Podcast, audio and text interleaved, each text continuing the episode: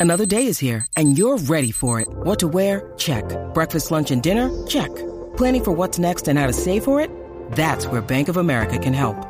For your financial to-dos, Bank of America has experts ready to help get you closer to your goals. Get started at one of our local financial centers or 24-7 in our mobile banking app. Find a location near you at bankofamerica.com slash talk to us. What would you like the power to do? Mobile banking requires downloading the app and is only available for select devices. Message and data rates may apply. Bank of America and a member FDIC. When you need mealtime inspiration, it's worth shopping Kroger, where you'll find over 30,000 mouthwatering choices that excite your inner foodie. And no matter what tasty choice you make, you'll enjoy our everyday low prices, plus extra ways to save, like digital coupons worth over $600 each week. You can also save up to $1 off per gallon at the pump with fuel points. More savings and more inspiring flavors make shopping Kroger worth it every time. Kroger, fresh for everyone. Fuel restrictions apply. Feliz año, Pedro. Muy feliz año a ti y a todos. ¿Qué tal? Pues muy bien, y con muchas ganas de hablar contigo y con muchas ganas de decirle a los oyentes que estamos aquí de nuevo y que, y que vamos a volver. Que al final estas cosas son las decimos recurrentemente, pero que además, como siempre, de propósito de primeros de 2023, esta vez va de verdad. Sí, eh, al final es un, encontrar un hueco y también, eh, pues vamos todos a tope, está clarísimo. Pero bueno, como esto lo hacemos también un poco como, como, como nuestro latido de, de desconexión y de, y de hablar de lo que nos gusta, yo creo que, que está muy bien volver. Y pues teníamos muchas ganas, como siempre. Eh, muchísimas ganas de comentar todo, bueno, pues cómo ha ido el 2022 en Apple, las cosas que nos viene el 2023, el, todos los rumores que empiezan ya. Además, hemos tenido una semana fuerte, especialmente de filtraciones por parte de Gurman, que comentaremos ahora. Mm. Como todos los eneros, por recordar que hubo un momento, aunque no lo creáis, en el que Apple se iba a la Macworld en enero y comentaba y presentaba proyectos allí, incluido el iPhone, y lo comentaremos también. Acabaremos, evidentemente, con nuestras eh, recomendaciones, aparte de recomendaros las cosas de nuestro grupo de Telegram.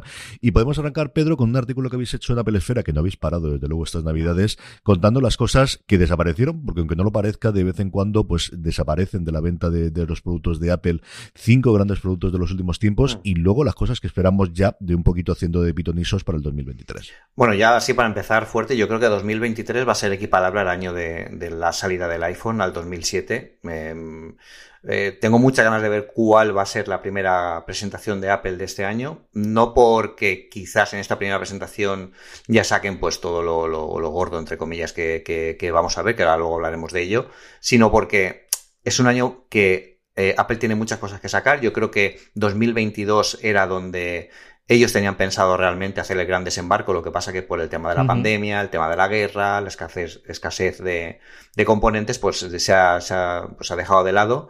Igual que se han dejado de lado, al final son productos, como comentábamos aquí en el artículo, que, bueno, pues que han tenido que desaparecer, como por ejemplo el Apple Watch Series 3, el iMac de 27 pulgadas, que ahora como sabéis cuando llegó el M1 es de 24, y estamos esperando, y yo siempre lo digo, lo doy totalmente por, por cierto de que va a llegar un iMac grande en algún momento, eso no, no hay que darlo por, por, perdido. El Apple TV, evidentemente, HD, que salió hace tantos años, a pesar de que el Apple TV nuevo que han sacado al final es un poco eh, una evolución de lo que del modelo anterior, no tiene ninguna novedad eh, por sí, es prácticamente un, reemplazo a quien no tenga, a quien no tenga el, el, el, el 4K anterior.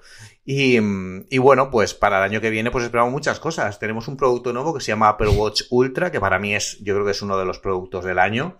O sea, es todo lo que queremos. Yo, además, creo lo, lo bueno, creo no, porque lo escribí yo. El titular el titular del análisis del Apple Watch Ultra fue eh, todo lo que nos gusta de Apple está aquí y es que es así. O sea, uh -huh. es un producto excesivo, mmm, eh, sin complejos, valiente, mmm, es muy bueno, muy buena primera generación para un producto así y además se mete en el jardín de los Garmin y de los Sunto, que es donde es como cuando se metió con el iPhone contra Nokia y los demás que dijeron, a ver, ¿dónde vas tú contra Nokia? Pues igual. Y bueno, llegará muchas cosas. También un nuevo Apple Pencil, que hay una, una, patente muy chula por ahí, en la que hay un nuevo Apple Pencil con una cámara en, en la punta. Y diréis, ¿para qué quieres esto, Amic? Pues lo que, lo que se utiliza para, para mapear, o sea, para tomar el muestreo de un color en la realidad. O sea, tú puedes ir a. una mesa, pones el pencil ahí, pum, y ese color ya se te pone para poder utilizarlo dentro del, lienzo virtual. Con lo que hay cosas muy chulas, muy chulas en este próximo año. Sí, y evidentemente todos estamos esperando si al final la parte de la realidad virtual barra aumentada, barra lenses, barra exactamente qué, que es lo que vamos a avalar y, evidentemente llevaremos todo el año hasta que al final si se confirma o no se confirma y con todos los problemas que, que comentaba Pedro de que estos dos años han sido muy raros, en cuanto a escasez de, componentes, la complejidad especialmente para trabajar en hardware de la gente estar separada y al final no olvidemos, el software pues mal que bien lo puedes hacer en remoto, pero la parte del hardware y de tocar y de hacer las pruebas con los dispositivos físicos es muchísimo más complicado, especialmente la parte más dura del confinamiento que en Estados Unidos lo tuvieron más o menos igual que nosotros y volver a arrancar la maquinaria pues es complicado y Apple también tiene los problemas de si la gente vuelve o no a las oficinas, que la gente le ha cogido mucho cariño a trabajar desde su casa y yo que eso también lo puedo comprender y San Francisco y los alrededores y Palo Alto es muy caro y este tipo de cosas. En las Navidades, Pedro, además habéis estado entretenidos con videojuegos y sobre todo estas cosas que te gustan a ti de retrojuegos o de videojuegos antiguos hablando de un emulador del MAME para el iPhone o para el iPad, ya no para el Mac, sino para el iPhone o para el Sí, eh, eh, cuando empezó la pandemia en 2020, eh, bueno, toda la gente pues, nos pidió también como a Apple, ¿no? Le, le un poco de improviso todo esto y Em, aquí publicamos un artículo que, era eh, cómo instalar MAME, que es un el Multi-Arcade Machine Emulator, que es un poco el emulador de máquinas recreativas, eh, cómo instalarlo en un Mac. Eh, básicamente, mm, bueno, te lo puedes, no, perdón, en un Mac no, en un Apple TV. En un Mac lo puedes instalar, te lo puedes bajar porque al final no tiene restricción, no hace falta que te lo bajes desde la App Store. pero claro, desde en el, en el Apple TV, pues tienes que compilarlo, tienes que instalarlo con una cuenta de desarrollo, que es un proceso que se parece mucho peor cuando lo, cuando lo escuchas que cuando lo, que cuando lo ves, ¿no? Porque al final no es nada complejo el, el, el hecho. Pero, pues bueno, pues había que, había que estar ahí.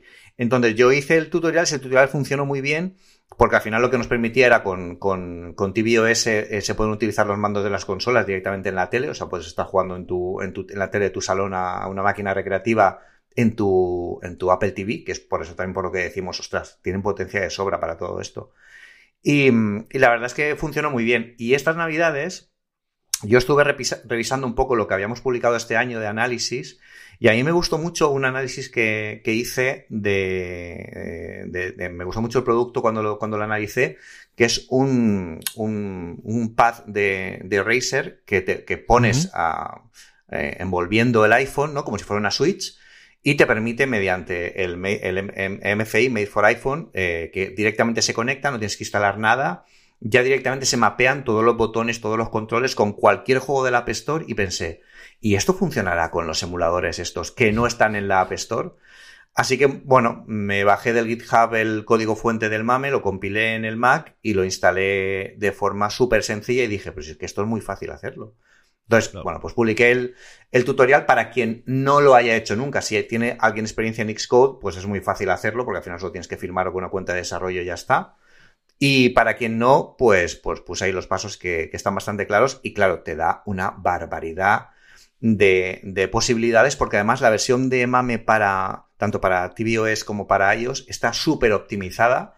Utilizan todas las capacidades de la, de la interfaz eh, de, de iOS eh, te permite enviar ROMs por airdrop, que es una locura, porque ya no tienes ni siquiera que montar ahí un, un servidor web propio que te, que te, instala la aplicación.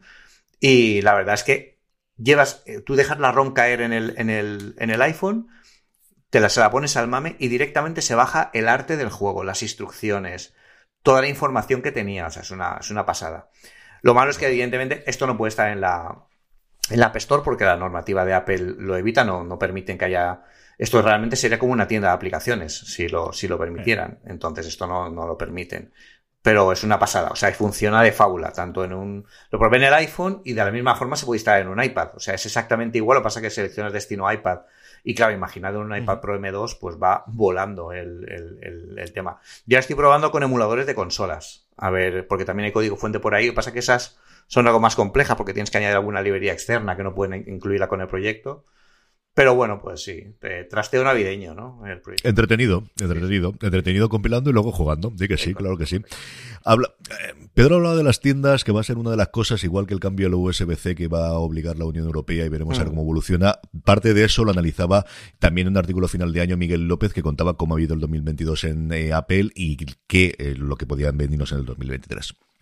Sí, aquí comentaba Miguel sobre todo que 2023 eh, para ellos quieren que sea un poco el, un año de recuperación, en el sentido de que, eh, bueno, eh, tiene que, comprometer un poco en el, crecimiento, han comprometido el crecimiento durante todos estos años, porque al final la, el, marco mm, económico y el marco que teníamos a nivel social era muy complicado y, y aún así les ha ido de fábula, todo hay que decirlo. Em, pero para el 2023 pues se espera que se vuelvan a recuperar un poco, que se normalice un poco toda la línea de producción, todo el tema de China, que han habido muchos problemas con China, eh, y al final que, que, 2023 vuelva a poner un poco a, restablecer la normalidad en, Apple, que yo creo que los productos que hemos visto durante 2021-2022 han estado muy lastrados por todos los problemas que ha, habido en 2020. Hmm. Entonces, pues aquí, pues mira, el tema del USB-C, que ahora normativa europea dicen que todos los iPhone tienen que llevar USB-C.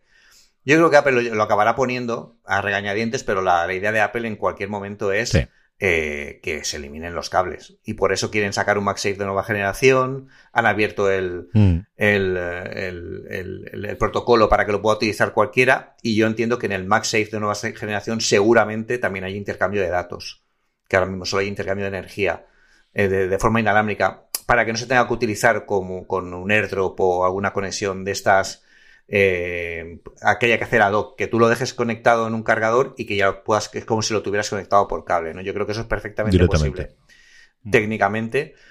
Y luego las dos grandes cosas de las que se ha hablado este año, el coche de Apple que sigue estando, sube bien, bien y va, bien y va, yo creo que porque Apple también le da muchas vueltas y al final vuelven loco a los leakers eh, estos porque les dicen, ah, que estamos otra vez con el coche. Yo creo que el coche de Apple es más un, una asíntota a la que tiende la compañía y que va buscando un poco el concepto, pero en el camino lo que aprende para ese coche de Apple, pues por ejemplo lo han metido en CarPlay ahora, que tiene los cuadros de mandos dinámicos para los coches que sean todo pantalla, pues eso es por un lado.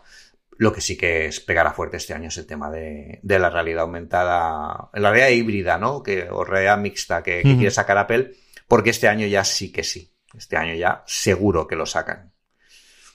Desde luego está sonando muchísimo el tambor y lo comentaremos las próximas semanas conforme se acerque. Lo que último que hemos tenido es que podría haber una primer anticipo en primavera en esa keynote que de vez en cuando Apple hace en torno a marzo, abril antes de la conferencia de desarrolladores, pero como os digo, yo creo que eso lo podemos desarrollar, que tenemos tiempo todavía y que si realmente vamos a este nivel de producción vamos a tener muchísimas filtraciones desde luego en las próximas semanas y en los próximos meses.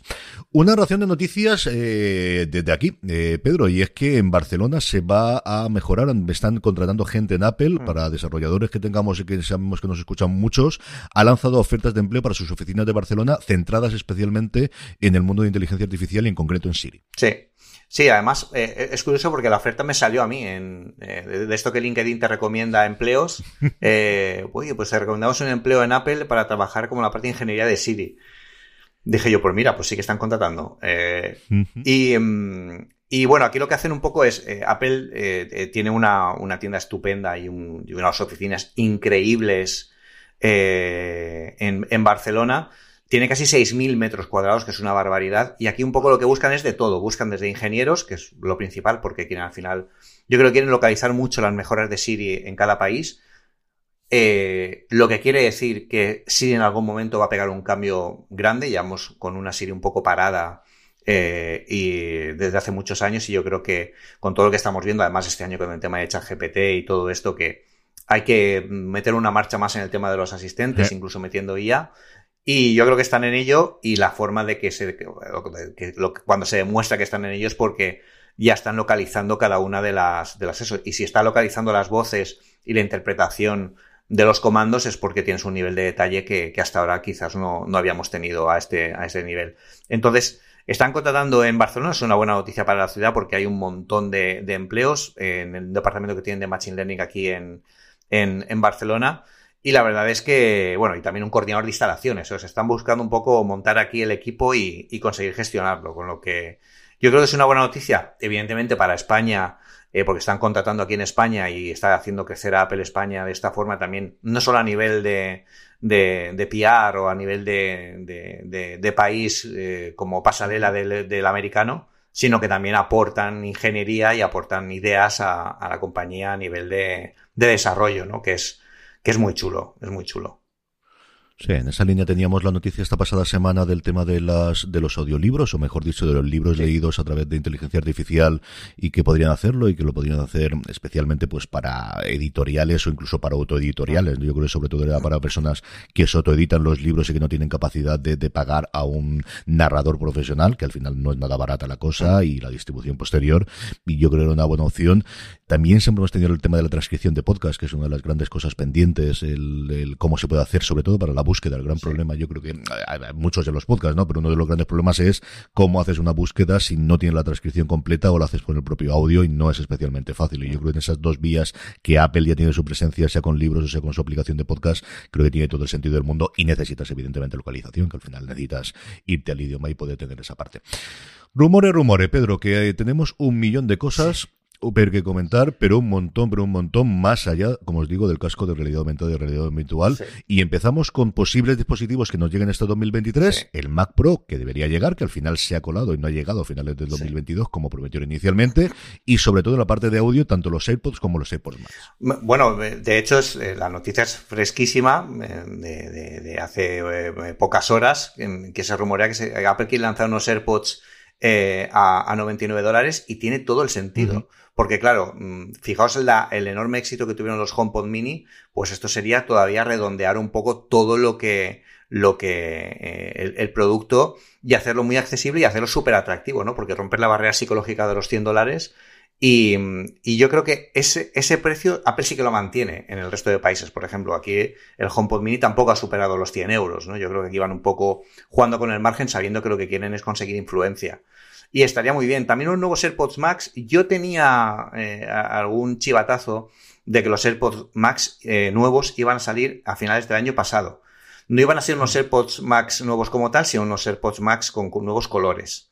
Eh, aquí habría que ver si Apple pues mejora alguna característica, algún chip, alguna cosa. No es posible, quizás simplemente sea el que van a aumentar el, el, el que van a aumentar más colores y ya está. Y luego el Mac Pro, que es el gran lo que nos falta de la transición a Apple Silicon, eh, que evidentemente por estos dos últimos años Apple ha atravesado, igual que muchas compañías, problemas de, suministro, problemas de, de bueno, pues teletrabajo que complica mucho tareas de ingeniería.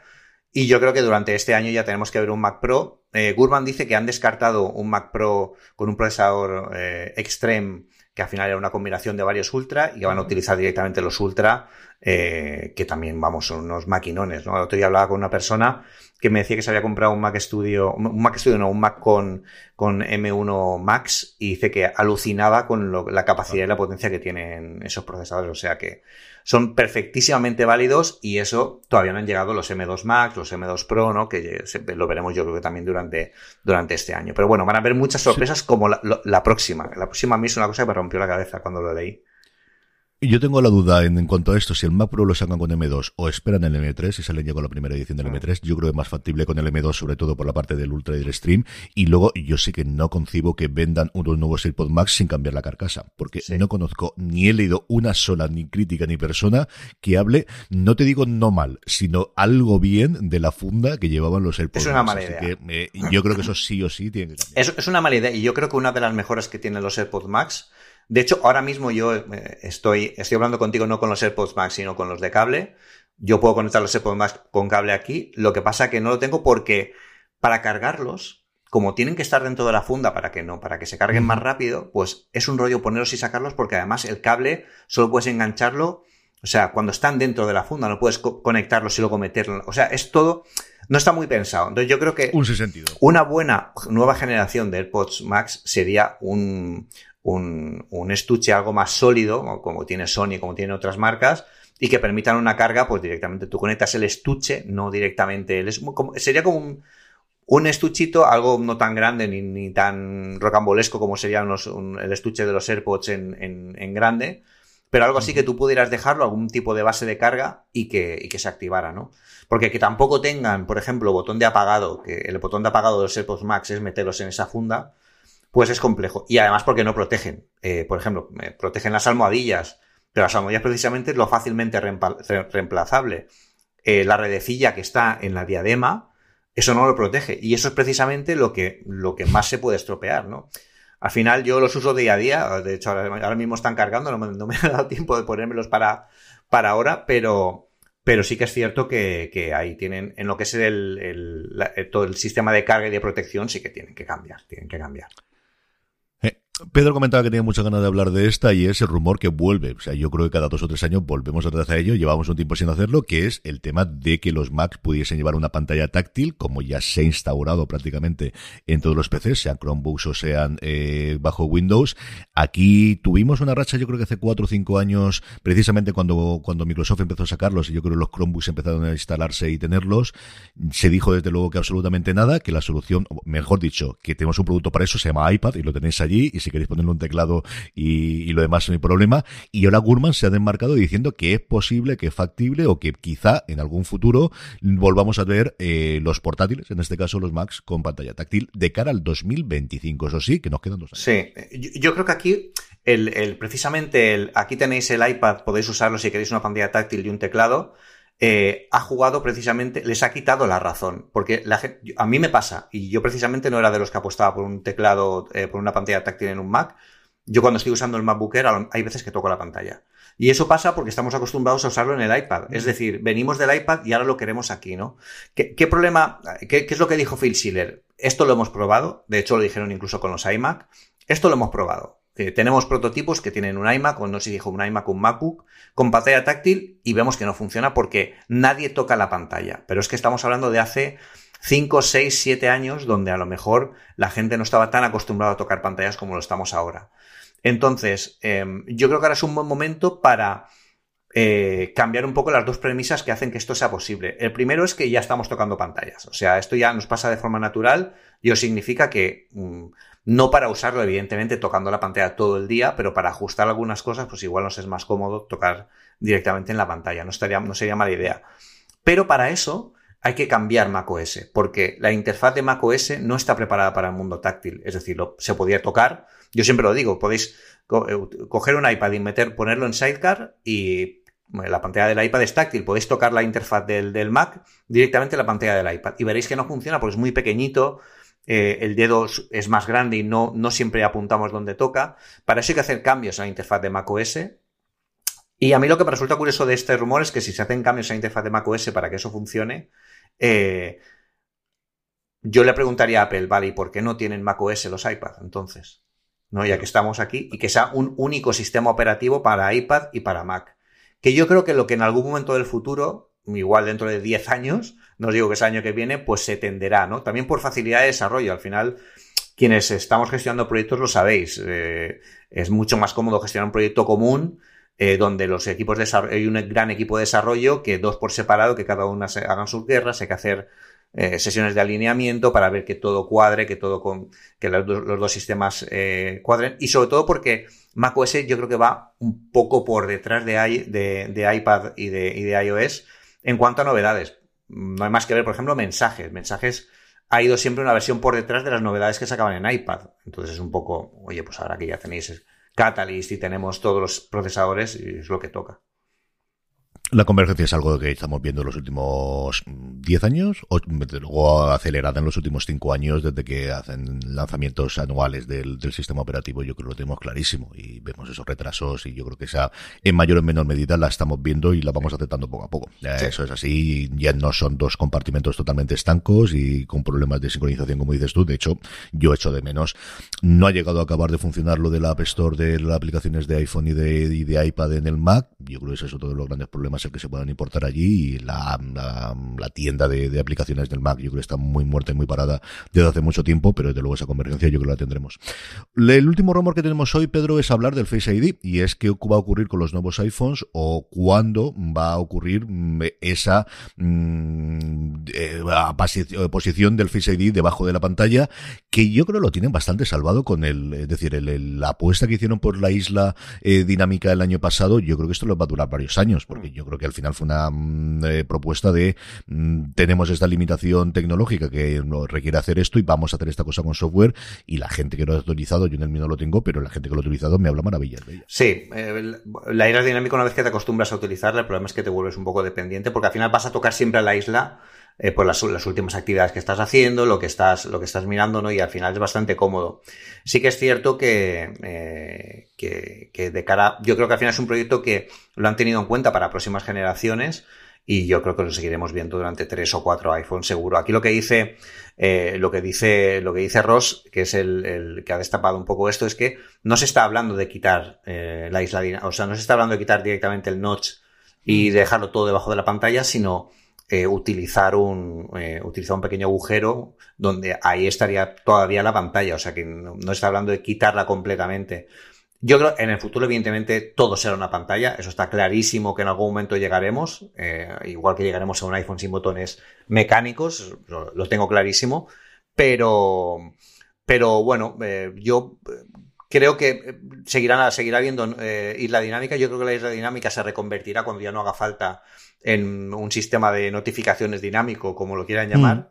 Pero la verdad es que lo, fue, fue, una cosa muy bien, muy bien resuelta cuando estábamos en la Keynote estaba yo con Víctor y con, y con Ángel al lado y me acuerdo que dijimos, pero esto cómo no se le ocurrió a nadie antes, porque es una forma muy, muy chula, en lugar de esconderlo, de ponerlo encima de la mesa y decir, ala, ahí lo lleváis. Y la verdad es que funciona, funciona muy bien. Sí, es de esas cosas que tiene Apple, de, de, cuando la ves dices cómo no se le ha ocurrido absolutamente a nadie antes que no puedes comprender y, hacer de esa necesidad virtud. De verdad es que me parece de las cosas más brillantes, desde luego a nivel de software que han hecho en los últimos tiempos y, y eh, eh, con esa característica especial de Apple, de cómo no se le ha ocurrido a nadie y esto es totalmente lógico y que a los tres segundos de utilizarlo te parece extrañísimo no haberlo tenido previamente, ¿no? Yo creo que eso con los grandes descubrimientos o los grandes eh, tanto dispositivos como, como desarrollos de software de Apple lo hemos tenido con el tiempo.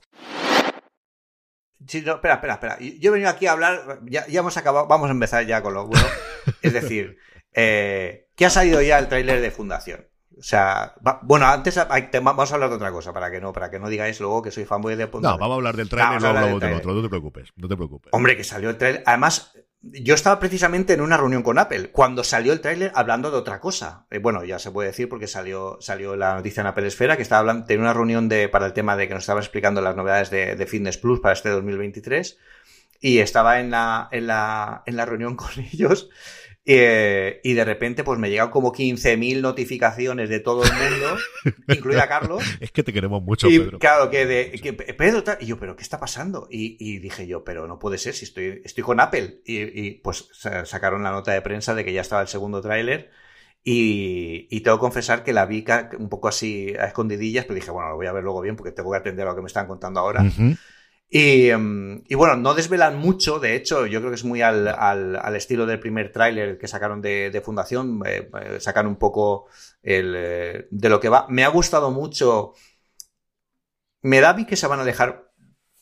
El, el, la primera temporada de Fundación fue muy buscando el mainstream a la gente que no había leído los, los, los libros, porque la gente que los hemos leído, sabéis que al final es una adaptación de una parte de Fundación. Fundación da para hacer 500 series y 500 películas. Entonces, me ha gustado mucho que, que, el tagline de esta segunda temporada sea la segunda crisis, porque realmente uh -huh. el, Fundación va de crisis, ¿no? La crisis Sheldon, que es cada una de las que Harry Sheldon anticipa que va a pasar a lo largo de, de toda la caída del, del, del, imperio y hasta la llegada de lo que viene después, que no lo quiero decir. Eh, entonces, eh, bueno, pues me ha gustado mucho, me ha gustado mucho el tráiler. Me hubiera gustado más, que yo creo que igual se lo reservan para más adelante, que yo creo que ya debe salir en esta segunda temporada, que es un personaje del que se habla, que lo descubrí el otro día porque volví a ver toda la, la primera temporada. En el primer episodio, la primera vez eh, que Gal Dornick al principio está contándonos todo y nos dice... Eh, dice varios nombres y dice, todos estos nombres ahora no me suenan, pero me sonarán en el futuro. Y dice uno que es súper importante para la saga, eh, que se llama El Mulo. El Mulo es una de las cosas, bueno, es un personaje de los más importantes y que lo cambia todo en Fundación. Entonces, eh, me hubiera gustado ver eh, la imagen de, del mulo en los libros es muy pintoresca, o sea que sería muy fácilmente identificable si lo sacan en el tráiler con que lo hagan mínimamente parecido, pero aquí no ha salido aún. O sea, no sé si lo van a hacer o no lo van a hacer, se esperan para una segunda temporada. Nos queda todavía un montón. Es decir, realmente el, vídeo, Apple lo llama sneak peek, que es la otra forma que tienes, o es un teaser o es un trailer. Son dos minutos, pero es mentira. Realmente el primer minuto es recopilación de lo que ocurrió en la primera temporada. En la segunda sí vemos imágenes nuevas, algunas de ellas espectaculares. Y luego, en cuanto a fecha de estreno, tenemos pues lo que actualmente hacen las compañías y las plataformas que me tienen muy cabreado, que es ya ni siquiera el mes, sino la estación, que llega en verano del 2023, luego cuando lancen el teaser dirán el mes en el que llega y ya cuando lancen el tráiler te dicen el día, con lo cual tienen tres noticias por el precio de una, que no me parece mal, pero vamos, verano es muy largo, el caso es que nos llegará allí y tendremos para poder hablar de la segunda temporada y a ver si este año podemos comentarla con más tranquilidad de, lo que ocurrió en la primera, que yo creo que la, es eh, una de las grandes apuestas de luego a nivel económico de, de Apple, que al final está formando su parte de, eh, o el peso que tiene Apple TV Plus, especialmente el año pasado, en Estados Unidos, con el triunfo de Coda en los Oscar, con volver a repetir Ted Lasso en los semi ganar por segundo año consecutivo mejor comedia. Esta, eh, tuvimos una nota curiosa, ¿no? Porque el caso es que es una mezcla de, de mm, eh, por un lado, una carta que escribe eh, Eddie Q, del que llevábamos mucho tiempo sin saber absolutamente nada, al que su lugarteniente se ha ido, y no es habitual que los directivos de Apple firmen, de hecho podemos decir las dos o tres famosas cosas que tuvo en su momento Steve Jobs, que recordamos los viejos del lugar contra Flash y cosas por el estilo, muy puntualmente, claro, eh, muy puntualmente lo han hecho algunos directivos y yo no recuerdo de que firma ninguna. Es cierto que firma la primera parte, que luego es pues un public reportaje, mejor dicho, un repaso de todos los éxitos que han tenido con servicios, que al final es la parte más dinámica, la que más el rendimiento está dando y yo creo que también un poquito de anticipo de cómo pueden ir los ingresos con lo complicado que ha habido, que ha sido el poder obtener de dispositivos de Apple, por lo que todos sabemos en este último trimestre, pues que cubrirte las espaldas de no os preocupéis, querida gente de Wall Street y queridos inversores, que mirarlo bien que nos va la cosa con servicios, que esto no depende tanto de si podemos conseguir los chips o no. En esa nota, que al final, como os digo, inicialmente en breve, él dedica un párrafo entero a hablar tanto de Coda como de Ted Lasso, y luego se habla muchísimo de Apple TV Plus. Se habla de los acuerdos que han tenido en deporte, el que tuvieron con la Liga de Béisbol, el que han firmado por 10 años con la Liga de Fútbol Americano, que mm, en Estados Unidos ha funcionado muy bien el Mundial, de hecho se ha colocado el dos partidos del mundial se han colocado entre las 100 programas más vistos el año pasado en Estados Unidos, cosas que no había sucedido jamás en la vida. Sabéis que tiene el mundial dentro de ocho años y parece que la cosa va a evolucionar. Y luego hablaban mucho de las series y de los productos nuevos que van a llegar. Curiosamente no nombraban fundación, no sé exactamente por qué, pero comentaban de, de, al final yo creo que sí que está quedándose ese momento de, de, prestigio de la serie no es mala. O sea, lo mismo que yo creo que la gente que serie fila le damos a HBO de si es una serie de HBO, al menos el primero lo veremos. Luego puede que me guste más, puede que me guste menos, puede que no sea mi tono, o puede que de repente les salga una serie mala. Y yo creo que Apple las tiene. O sea, sí, sí. que tener alguna que son flojitas, ¿no? Pero, pero ese punto de al menos el primer episodio lo veo para como hay, yo, de, y es cierto que es mi burbuja y yo de alguna forma me dedico a esto, lo tengo, pero yo creo que las series de Apple TV Plus en cuestión de dos años y medio, tres años realmente, han logrado tener ese prestigio. Sí, no, y además que yo creo que eh, yo lo veo mucho, por ejemplo, en gente que no, no, no, está metida en el mundo Apple y se suscribe a contenidos de, de, de, Apple TV porque lo tiene precisamente en la aplicación de la tele. No tiene a lo mejor ni siquiera Apple TV ni ningún producto Apple, pero lo tiene en la aplicación de la tele que yo creo que en algún, un, en alguna cosa más hablamos de, oye, esto va a llegar a las teles, la aplicación, para quién, porque la gente que ya tenemos, pues es para gente precisamente que le llaman la atención estas cosas. Por ejemplo, es que, uh, joyas, Mythic Quest. Mythic Quest es una joya. Mythic Quest debería eh, verse en los colegios. Ted Lasso. Ted Lasso es otra joya. Servant. Servant es una obra maestra de Night Shyamalan, que a mí me, bueno, es que a mí yo soy muy fanboy de, de Night Shyamalan, no de todo, porque también ha tenido sus momentos este hombre, eh, pero, pero bueno, eh, eh, es, una maravilla. Eh, veo que tú vas a recomendar una de las series que también tengo pendientes de ver, porque luego hablaremos de ella para no hablar ahora de esto, pero también me la han recomendado mucho en la oficina. En la oficina viene gente, lo que te decía, gente que no es del mundo Apple, ostras, pero esta serie de Apple está muy bien, porque tal. Y al final se han ganado un poco el prestigio que yo creo que es lo que Tim Cook, cuando presentó el servicio, quería hacer, ¿no? Que quería decir, no somos, no vamos a ser un servicio streaming como tal, no vamos a traernos cosas de, de, de otras, eh, de otras, no vamos a ser un agregador de contenido, vamos a crear los nuestros y queremos que quien esté con nosotros pues sean los mejores. Los que, los que reniegan del streaming van a estar en Apple TV, porque somos otra cosa, ¿no? Y yo creo que lo están demostrando. Sí que es cierto que hay mucho contenido, también me lo dice mucho la gente, y yo también lo veo, que hay mucho contenido orientado para el mercado americano. Es decir, todo el tema de entrevistas de Oprah aquí no se entienden. O sea, no es que no se entiendan a nivel de idioma, sino que no estamos en esa, eh, en, esa sintonía. O sea, no, no, no conectamos con, con, Oprah como conectan en Estados Unidos, que es prácticamente una, una diosa de la comunicación. Pero, pero bueno, al final pues son productos muy, pues, bueno, que, están, que funcionan muy bien eh, y, que, y que pues eh, cosas así como por ejemplo pues estas que estamos viendo, Invasión. Yo tenía la esperanza de que Apple TV comprara la, la, eh, la, producción de, otra, de otro libro que a mí me encanta de Arthur C. Clarke, que es Cita con Rama, que ya está, eh, parece que la eh, está en, creo que HBO o... o Rama lleva intentando adaptarse. No, pero anunciaron, anunciaron que sí que estaba ya, o sea, que estaba ya... Si es HBO, a día de hoy, Pedro, olvídate. Que puede ser que, lo tengan, pero luego lo miro, pero, pero, bueno, al final yo creo que alguien ya se la quedó que iba a hacer una película o una, una miniserie Em, y bueno, pues esto hubiera, estado bien porque también es una, un, bueno, un pedazo de historia increíble. Pero la verdad es que, bueno, pues ha mejorado muy bien como servicio y, yo creo que está apuntando, está apuntando maneras de, de, cómo trabaja, ¿no? Que al final se han mantenido bastante constantes en esto, en este tema de calidad y demás.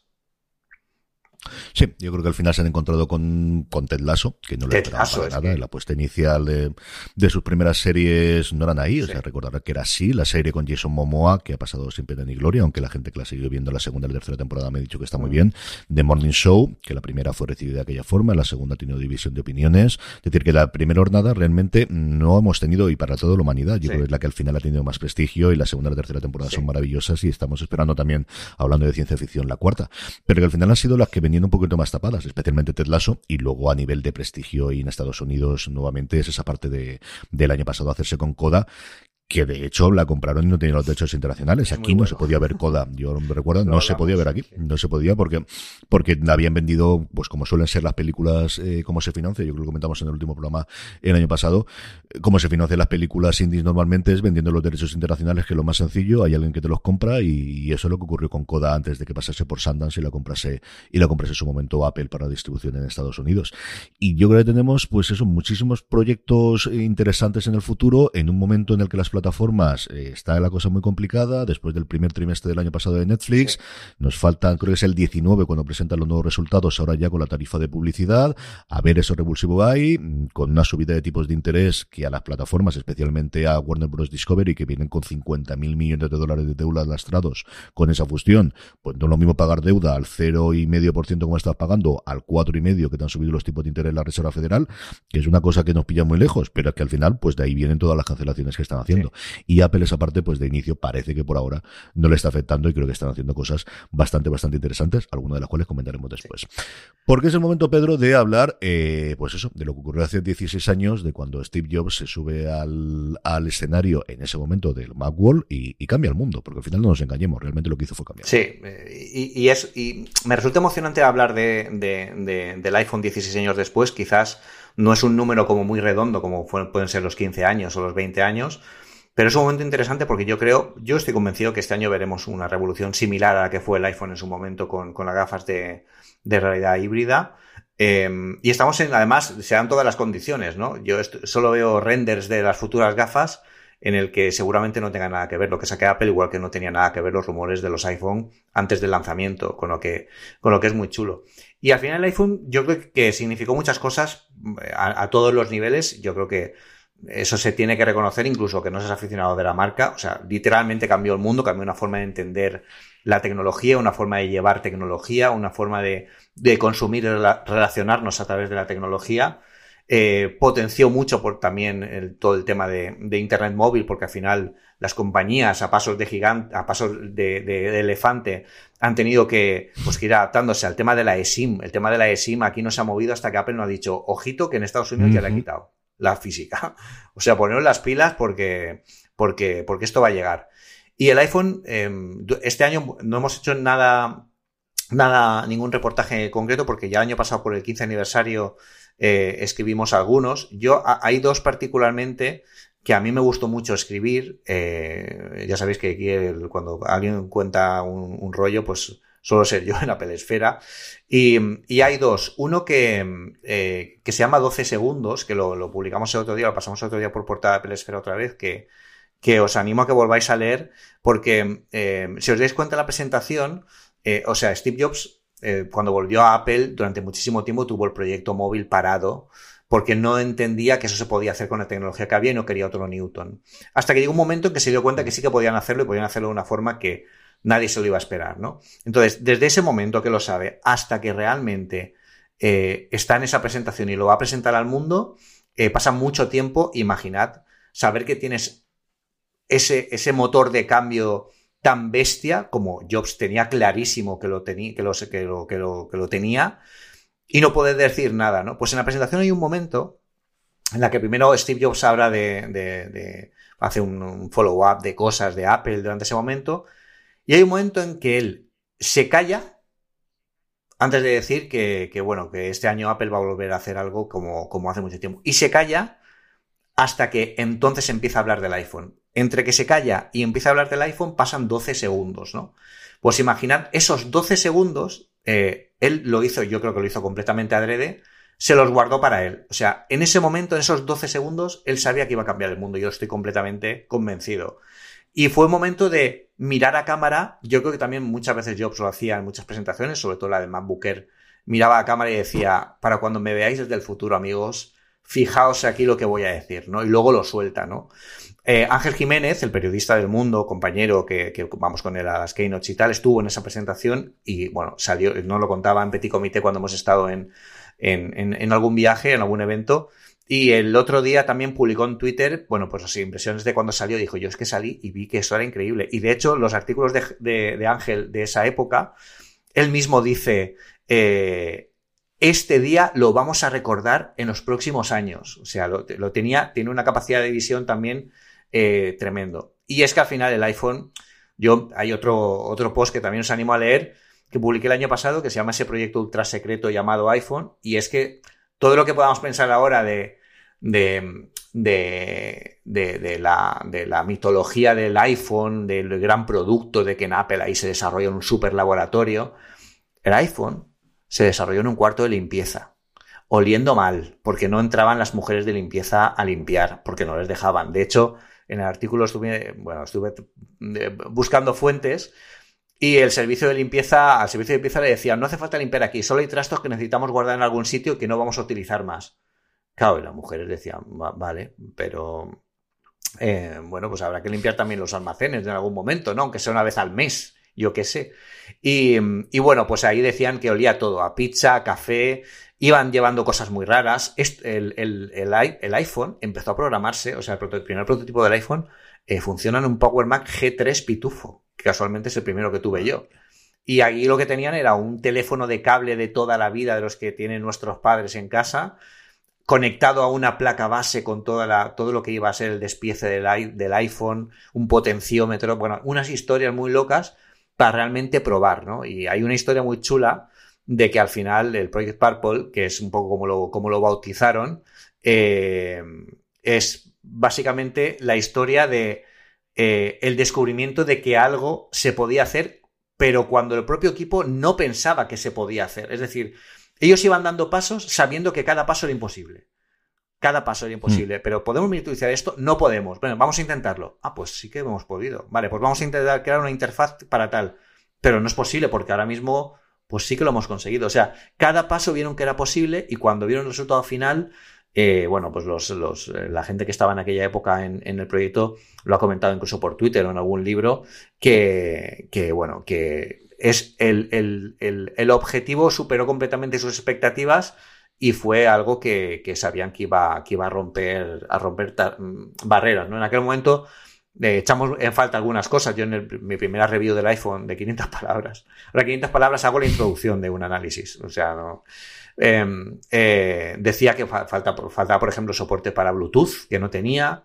Eh, no, perdón, el soporte de, para MMS, que no tenía el soporte para compartir archivos por Bluetooth. Imaginad, en aquel momento eso sí que no se podía hacer con el iPhone.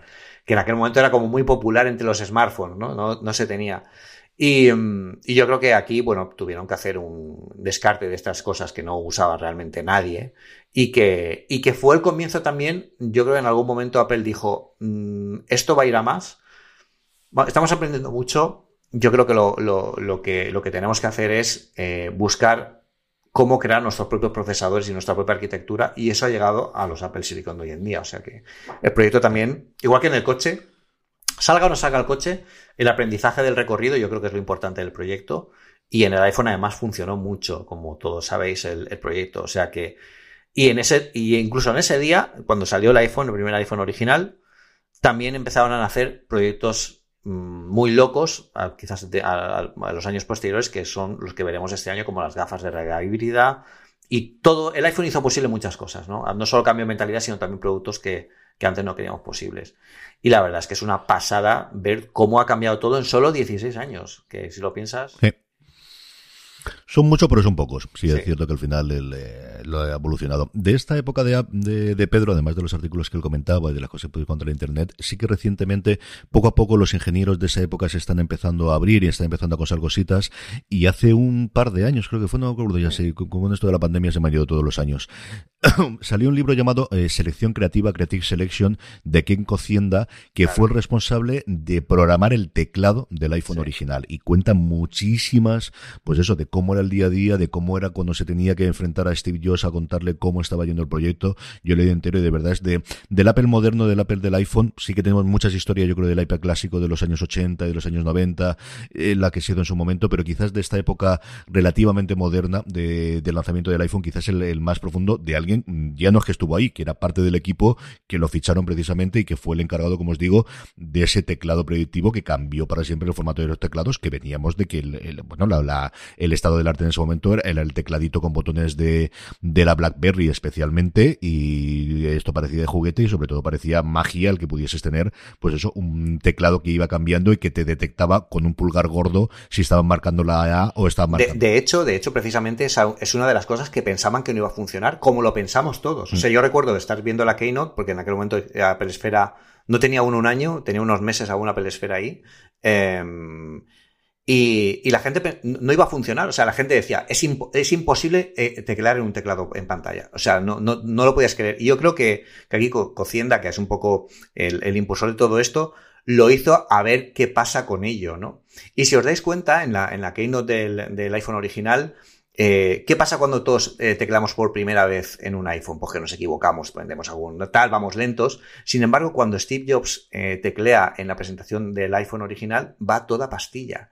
Y era porque a él le prepararon un prototipo mínimo, con que fuera un teclado en pantalla únicamente, para escribir cosas con, con ese teclado, ¿no? Y él ahí es cuando vio que sí que se podía aprender a teclear así, mm.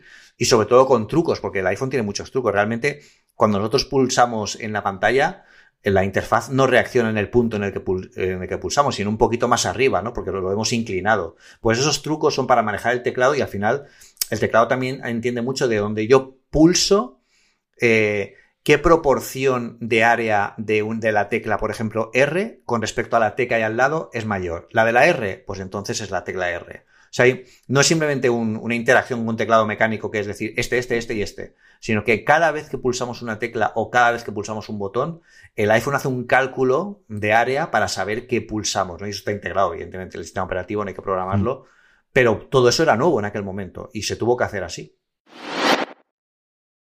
Vamos eh, concluyendo el programa de hoy recordando que tenemos nuestro grupo de Telegram, telegram.me barra una cosa más, donde os podéis unir y hablar con más de 400 personas que todos los días forman parte del grupo y que recordaremos la buena costumbre de preguntarles a ellos cuando vayamos a grabar eh, para que nos manden preguntas y las podamos responder aquí, que este año es mucho, mucho, mucho para hacer lucuraciones y para hacer preguntas y respuestas. Y terminamos, Pedro, como siempre, con la recomendación de la semana. ¿Qué recomendamos a nuestra audiencia? Pues a mí me vais a matar que recomiendo una cosa tan, como tan básica pero yo es que le estoy empezando a sacar partido ahora que son los modos de concentración de, de iOS. Y mm, yo intenté utilizarlo porque me, yo quería tener un modo de concentración para, por ejemplo, cuando un modo de concentración que llamé out of ¿no? Que cuando a lo mejor estás eh, de vacaciones, pues que puedas desactivar las alertas de las aplicaciones de trabajo. No sé por qué, igual es cosa mía, no sé si ahora se puede y antes no, porque la verdad es que antes no, no, no lo estaba probando. Yo recuerdo que intenté crear un modo de concentración que limitara las notificaciones de las aplicaciones y creo que antes, o por lo menos yo lo vi así, solo se podían eh, decir, solo se podían decir cuáles, cuáles permites que te, que te envíen notificaciones, no, no cuáles bloquear. Pero ahora sí que puedes hacer un modo en el que te dices, vale, todo es normal, pero de estas aplicaciones no me envíes notificaciones. Y ahora se puede hacer. Entonces ya me he creado un modo trabajo que además puedes poner un horario, te cambia además la esfera del watch, que yo tengo aquí puesta una esfera donde me sale el calendario en el día cuando, mientras estoy trabajando para saber cuál es la próxima reunión, lo próximo que tengo que hacer. Y oye, pues es, una, es una cosa que si alguien como yo descartó en su momento los modos de concentración de iOS, que le vuelva a echar un vistazo en iOS 16, porque a lo mejor se encuentra una sorpresa como me he encontrado yo. Hay alguna cosa que no me acaba de gustar, por ejemplo, cuando cambias una esfera con un modo de concentración que cuando el modo se desactive no vuelva a tu esfera original, se queda la que tenías. Eh, si, si, cambias a otro modo, si cambias la esfera, sí que se cambia, pero que vuelva a la original que tengas cuando no tienes modo, ¿no? Esas son cosas que, que, se pueden solucionar con atajos y con demás, pero no, no me he dedicado. Pero bueno, oye, darle un, darle un, una prueba a esto que, que está muy bien. Yo es una de mis asignaturas pendientes. Es una cosa que cuando salió anunciado tenía ganas de trastear y de verlo y al final acabo en el no molestar, no molestar hasta que me vaya de aquí. Eso sí lo suelo utilizar mucho para cuando entro en clase, aunque no se me suele olvidar por activarlo, pero alguna vez me ha ocurrido y cuando grabo en la emisora o cuando voy a dar clase o cosas por el estilo sí lo suelo utilizar. Y el resto la verdad es que poquita cosa más y a ver si me pongo una puñetera con ello que, no estaría mal. Es muy fácil, ¿eh? yo lo hice antes de dormir el otro día, o sea que me estaba trasteando con el móvil, ay mira, estoy concentrado, voy a activar y bien ajustes lo que se podía hacer, tampoco hay muchos parámetros y ya te digo, para una prueba así rápida la verdad es que ayuda, ayuda bastante. Mi recomendación de la semana es una serie de Apple TV Plus, por supuesto, ya que estábamos aquí en medio comentarla, y es Slow Horses. Slow Horses, para aquellos que no lo conozcáis, es una, es una adaptación de una serie de novelas de un escritor inglés llamado Mike Herron, que lleva ya entre novelas y, novelas cortas 13 editadas, de la cual ya se ha estrenado dos temporadas en Apple TV, en Apple TV Plus. Son temporadas cortas muy al modelo británico de seis episodios, y han estrenado en el 2022 las dos primeras temporadas. La tercera ya está a punto de grabarse y se están grabando simultáneamente la tercera y la cuarta. Está protagonizada por Gary Oldman, que es un antiguo espía más o menos caído de desgracia y que dirige un grupo de espías, todos ellos que han metido la pata por algo y están de alguna forma desterrados porque no los pueden despedir del MI5 y de alguna forma están desterrados en un lugar que es eh, el como si llamado el matadero y de ahí viene ese nombre de caballos lentos que da título. Es una grandísima serie de espías. Gary Oldman está absolutamente delicioso en un personaje pasado totalmente de vuelta, mmm, que ya no tiene nada que hacer, pero que sigue siendo un excelente espía cuando tiene que hacerlo y que puede hacerlo. Mmm, le da la réplica o el conjunto de personajes jóvenes que vienen allí como si fuese al purgatorio intentando como sea volver a, recuperar la gracia de, la gente que, que, manda dentro del MI5 y las historias están muy bien. La primera temporada yo creo que es muy buena, creo que es todavía mejor la segunda en la que tenemos una trama que proviene desde la Guerra Fría y de espías rusos muy a la de Americans traídos a día de hoy que se ven muy rápidos, son episodios relativamente cortos, ninguno se va por encima de la hora y media, que es como el estándar último que montemos últimamente, hora y pico, sino es torno a los 40, 45, 50 minutos en algunos de los casos, y como os digo, solamente son seis por temporada, y aquí es una de las series, en el sentido clásico, de tenemos mucho para arrancar, de tenemos mucho para hacer, igual que lo hizo Prime Video en su momento con Boss y ahora con Boss Legacy, que parece que va a hacer con Richard, hay toda una, igual que tenemos muchas sagas de fantasía y de ciencia ficción, hay muchas sagas de novelas policíacas y de novelas de espías que tradicionalmente se adaptaban o bien a películas las novelas más vendidas o bien a las cadenas en abierto y que yo creo que las plataformas están viendo de tenemos un público, son series relativamente sencillas de, hacer comparadas con otras y podemos tener una temporada todos los años o como en el caso de Slow Horses 2. De verdad que es una serie absolutamente deliciosa, tenemos eh, un montón de gente más, está, está Christine Scott Thomas también haciendo de, de alguna forma la antagonista del personaje de Gary Oldman, aunque él se come la pantalla y luego Jack Que lo habréis visto en varias series británicas, que hace del nuevo espía joven que mete ahí en medio, cuyo abuelo fue muy importante dentro de MI5 y que tiene también un papel interesante en algunos de los casos. A mí es una serie que me fascina y sí, esta tienes que verla sí o sí, Pedro. Sí, esa es la que me recomendaban, ¿eh? Por la oficina. decían, es es, o sea, se han suscrito a la gente a, a, Apple TV para acabar de verla, ¿eh? O sea que, yo he visto algunos episodios, no la, acabo de ver entera, pero bueno, me voy a poner porque, claro, sí, hay que estar en ello. Sí, señor, no es la única que hay, pero vamos, lo iremos comentando y como os digo, dos y al final de la segunda ya tenemos un avance en la tercera porque ya acabaron de rodarla y van a empezar a rodarla en febrero la cuarta temporada.